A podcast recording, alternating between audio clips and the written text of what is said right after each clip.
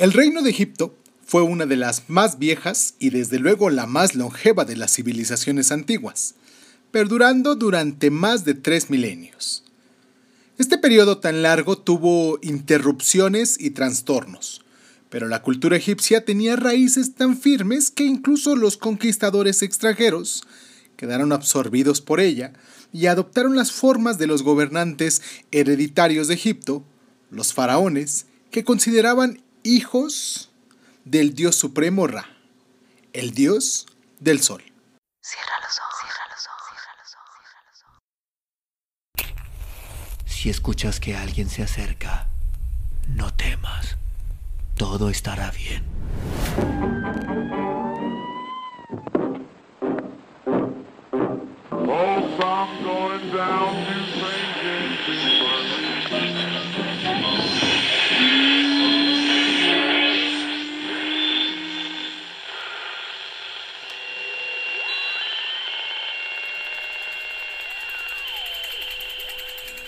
Estás escuchando, Crónica, Crónica, el lugar, donde, donde, entra por tus oídos. Bienvenido. Bienvenidos a Crónica Lunares, el lugar donde el mundo entra por tus oídos. Yo soy Irving Sun y como lo hemos venido haciendo en los dos jueves anteriores, este es nuestro tercer jueves. Ya no debería de estarlos contando porque pues van a ser muchísimos jueves los que vamos a tener con esta sección de historia del mundo y pues en esta ocasión traemos el Egipto de los faraones. Una historia llena de detalles que nos dan una gran admiración por su lado místico, por su lado ceremonioso y que pues el día de hoy vamos a hablar de ella. ¿Qué tal si para ya no aventar tanto rollo comenzamos con nuestro programa de hoy? Hoy es jueves 15 de julio, por cierto, un gran abrazo a mi hermanita que me está escuchando y que hoy es su cumpleaños, como ayer tanto la anunciaba. Hoy es su cumpleaños. Te quiero mucho, espero que te encuentres muy bien donde sea que estés, hermanita, que lo estés disfrutando muchísimo. Y pues al menos si tuvieses tanto trabajo o si tuvieses un momento de reflexión, que pudieses celebrar como corresponde. Y pues te mando un abrazo a la distancia te quiero mucho, te vuelvo a repetir. Y pues este programa pudiese estar dedicado a ti. ¿Te parece si comenzamos?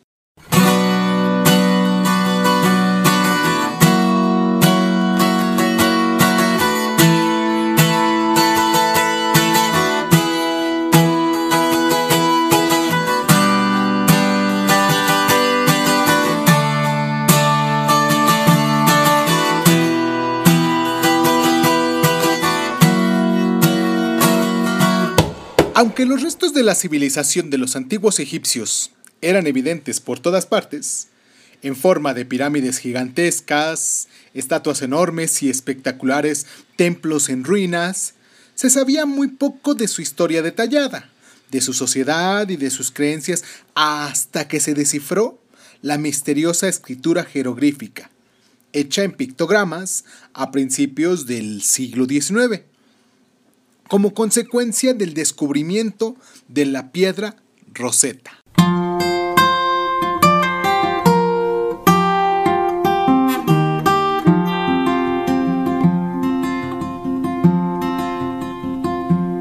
La vida de los antiguos egipcios era el río Nilo, cuya crecida anual anegaba los campos y garantizaba una buena cosecha. Los asentamientos humanos, en el antiguo Egipto se limitaban a una franja a ambos lados del río, el Alto Egipto, y a lo largo de su gran delta, el Bajo Egipto, excepto estas zonas o algún oasis ocasional, todo el terreno era desierto.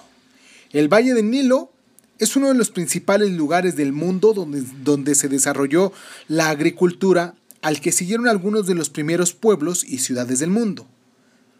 Hacia el año 3100 a.C., un rey llamado Menes unió el Alto Egipto y el Bajo Egipto, convirtiéndose en, así en el primer faraón.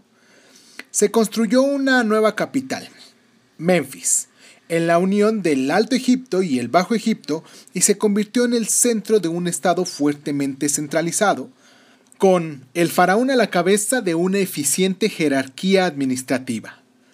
Dicha organización permitió la realización de grandes proyectos de construcción y hacia el año 2630 a.C.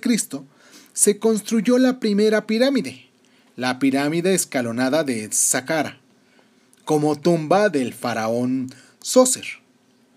Según la tradición, fue diseñada por el arquitecto y médico Ibn y proporcionó el modelo para las famosas pirámides de Giza que con una altura de 138 metros fue durante cuatro milenios la estructura más alta del mundo.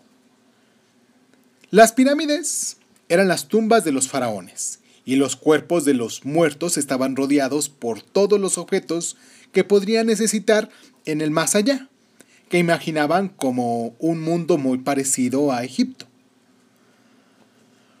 Para que los muertos pudiesen disfrutar de la otra vida, era esencial que se preservasen sus cuerpos, y para esos egipcios desarrollaron sofisticadas técnicas de momificación. Aunque al principio unos funerales tan elaborados quedaron restringidos a los estratos más altos de la sociedad, a lo largo de los siglos incluso los más pobres se pudieron costear ajuares funerarios modestos para satisfacer sus necesidades en la otra vida.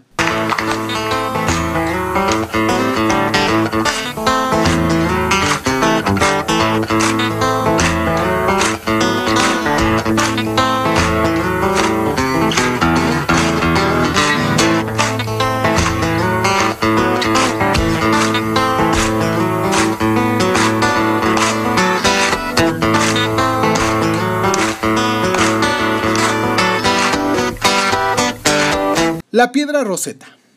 El significado de los jeroglíficos egipcios fue desvelado finalmente después de el descubrimiento en el año 1799 de una piedra inscrita en Roseta, en árabe Rashid, cerca de Alejandría, datada hacia el año 196 a.C., la piedra reproducía un decreto del faraón Ptolomeo V en egipcio, tanto en escritura jeroglífica como demónica, en este caso que es la cursiva, y también en griego antiguo. Esto ofreció a los investigadores la clave que necesitaban. La labor del desciframiento la inició el erudito inglés Thomas Young y fue completada por el estudioso francés Jean-François Champollion en 1822. La piedra roseta se encuentra en el British Museum de Londres y aunque el gobierno egipcio ha exigido su regreso, pues todavía no se ve para cuándo, ¿no?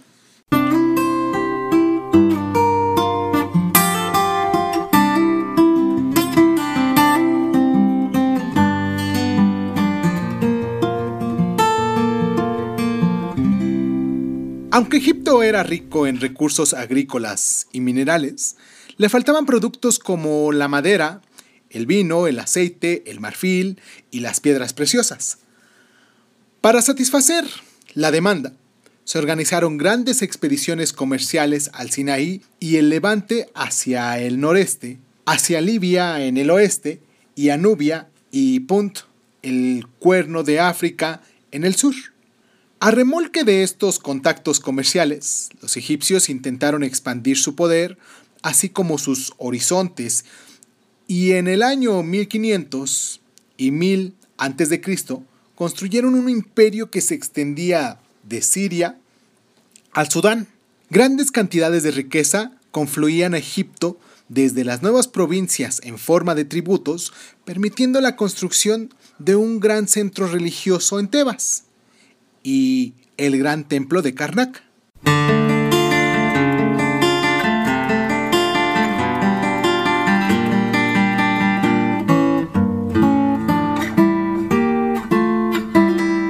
La expansión puso a los egipcios en contacto con poderosos imperios vecinos y se establecieron relaciones diplomáticas con los hititas de Anatolia, los babilónicos y los asirios. El contacto provocó competición y también conflicto.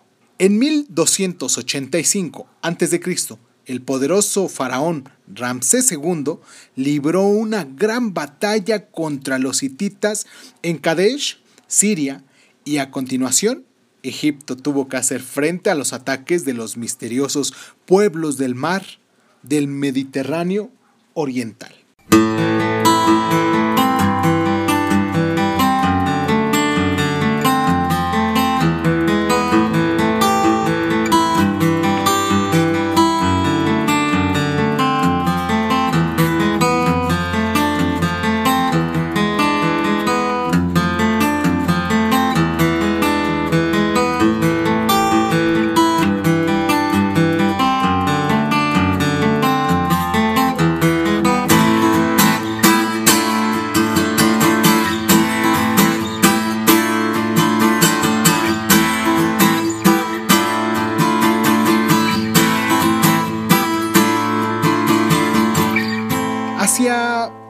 700 a.C., los asirios invadieron Egipto y saquearon Tebas.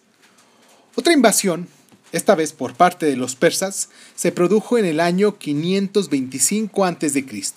y Egipto se convirtió en una provincia persa hasta que se rindió sin luchar ante Alejandro Magno en el año 332 a.C. Alejandro cruzó el desierto hasta el oráculo de Amón en el oasis de Sigua, y así fue proclamando por los sacerdotes como el nuevo faraón. Tras la muerte de Alejandro, uno de sus generales, Ptolomeo, estableció una dinastía de faraones que se ganó el apoyo del pueblo y los sacerdotes honrando a los dioses de Egipto. Aún después de convertirse Egipto en una provincia romana en el año 30 a.C., su cultura greco-egipcia siguió viva hasta su extinción final a manos de la conquista árabe musulmana del siglo VII después de Cristo.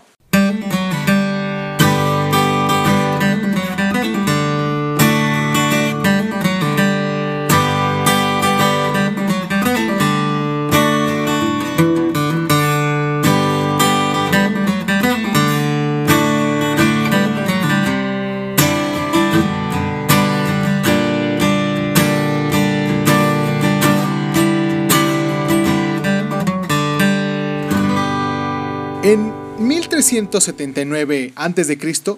subió al trono el faraón Amenofis IV e inició una revolución religiosa. Constituyó el culto al dios estatal Amun-Ra, el panteón del resto de los dioses por el único dios, Atón, el disco solar.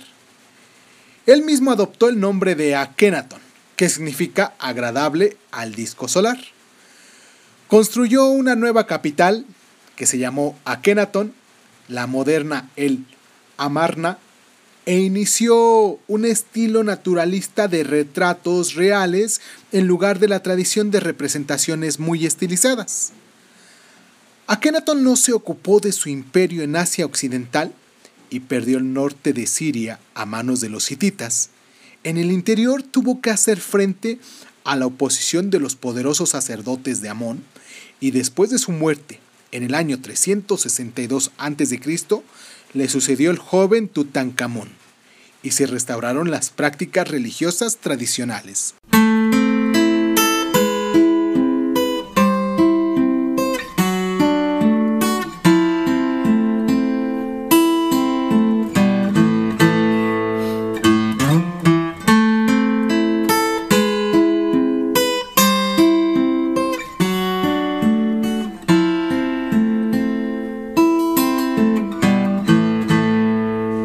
Encontré con un viajero de antiguas tierras que me dijo, dos enormes piernas de piedra carentes de cuerpo se alzan en el desierto. Cerca una de ellas en la arena, medio hundido, yace un rostro destrozado. Percy Bysshe Shelley, Ominandias, de 1819. Este poema alude a las numerosas estatuas gigantescas del faraón Ramsés II que yacen en ruina en los desiertos de Egipto y en el Oriente Próximo.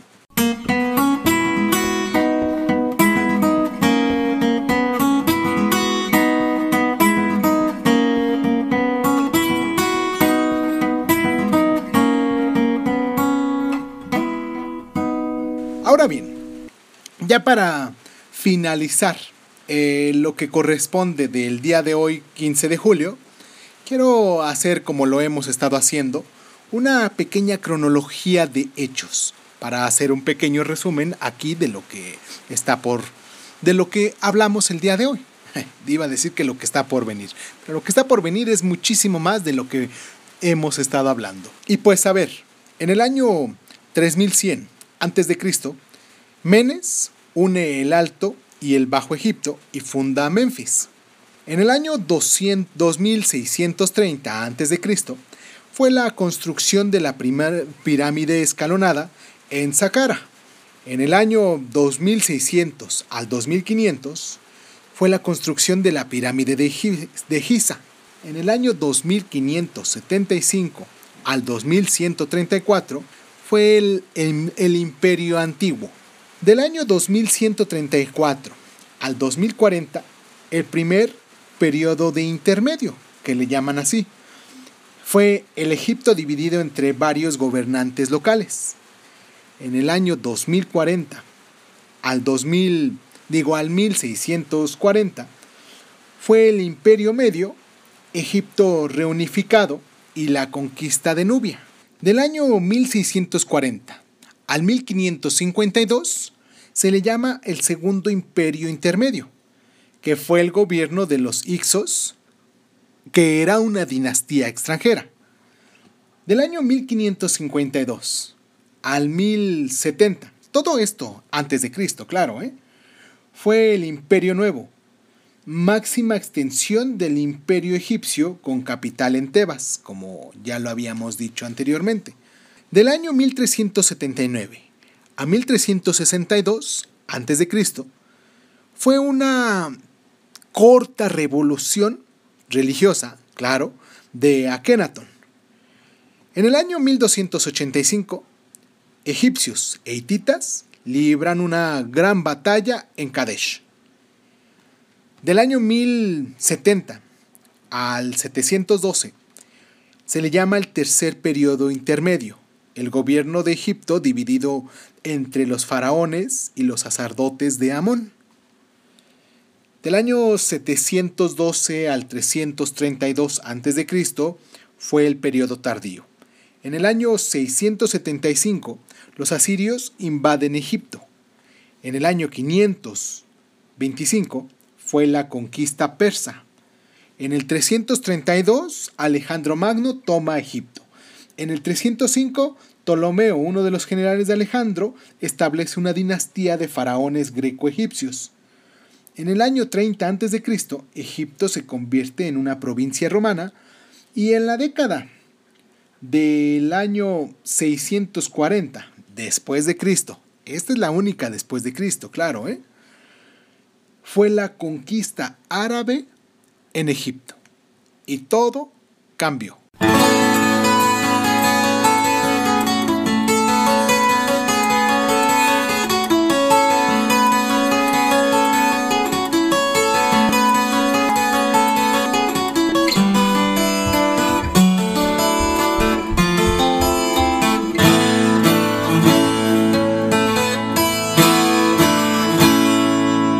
Pues, para que no cambie todo aquí en el programa, ¿qué les parece si la próxima, el próximo jueves, el próximo día de eh, Loving Dice, como, como lo llamamos aquí los jueves, hablamos un poquito sobre la Grecia clásica?